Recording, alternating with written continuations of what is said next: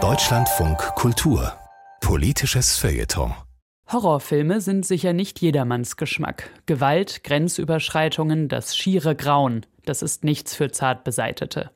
Die Autorin Shada Kurt kann sich in der Regel jedoch für dieses Genre begeistern, das uns die tiefsten menschlichen Abgründe aufzeigt und unsere Ängste konfrontiert. Doch ihr scheint, der Horror stecke derzeit in einer Sackgasse. Seit einigen Jahren führe ich ein Filmtagebuch. Und bei einem Blick auf meine Watchlist von 2023 stellte ich betrübt fest, ich habe ja gar keine guten Horrorfilme gesehen. Dabei gibt es eine Reihe von hochgelobten Produktionen, die im vergangenen Jahr für Diskussionen in den Feuilletons und Filmforen sorgten und auch in meinem Filmtagebuch auftauchen. Infinity Pool von Brandon Cronenberg zum Beispiel, der von den unheimlichen Irrungen und Verwirrungen eines Pärchens in einem Luxusressort erzählt. Oder auch Speak No Evil des dänischen Regisseurs Christian Taftrup. Hier nimmt die unheilvolle Begegnung zweier Familien im italienischen Urlaubsidyll ihren Lauf. Der Horror soll in beiden Filmen in der Aufhebung scheinheiliger bürgerlicher Konventionen und Sicherheiten liegen. Das Idyll trügt. Wer es gut meint, kann in beide Geschichten eine zugegeben triviale Kapitalismuskritik hineinlesen. Wer nicht frisst, wird gefressen. Beide Filme handeln von Männerfiguren in der Krise, Themen, die eben den Zeitgeist westlicher Kulturen treffen.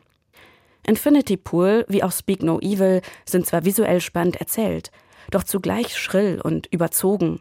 Der Horror wirkt auf mich geistlos. Das Monströse zeigt sich so grotesk, dass es nicht mehr in Beziehung zu den Filmfiguren steht. Und überall herrscht Weltuntergangsstimmung.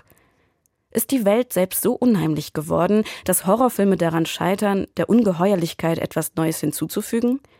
Das Ungeheuerliche ist dabei die Überschreitung von Grenzen des Fühlbaren, Denkbaren und Sagbaren, das rumorende Unbehagen, doch was bleibt von der Überschreitung übrig, wenn in der Wirklichkeit jede Grenze längst übertreten zu sein scheint? Oder wenn sich Grenzen unüberwindbar und starr zeigen?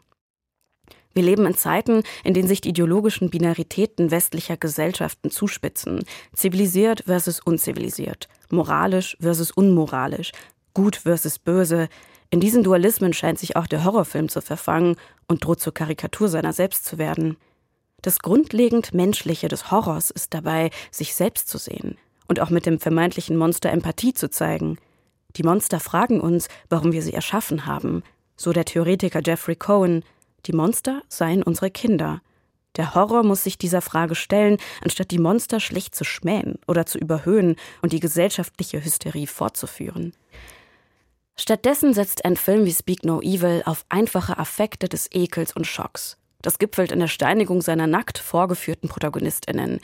Die Szene ist umso verstörender, weil an manchen Orten der Welt Menschen tatsächlich zu Tode gesteinigt werden. Der Horror scheint diese Realität einfach zu kopieren und vor ihr zu kapitulieren. Taftrup selbst gab an, dass er mit seinem Film vor allem ein Ziel verfolgte und erinnert dabei an einen trotzigen, einfallslosen Teenager. Er wolle vom Publikum einfach gehasst werden. Ein so öder, künstlerischer Fatalismus. Der Graben des wahren Horrors öffnet sich jedoch, wenn er sich dem Fatalismus entsagt. Wenn das Leben weitergehen muss, selbst wenn das Ungeheuer in seiner Unumkehrbarkeit als Abgrund klafft.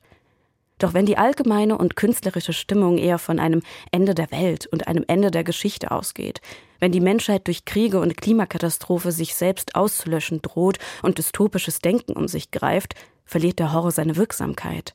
Das Ungeheuerliche wird ebenso ausgelöscht wie das Nachvollziehbare.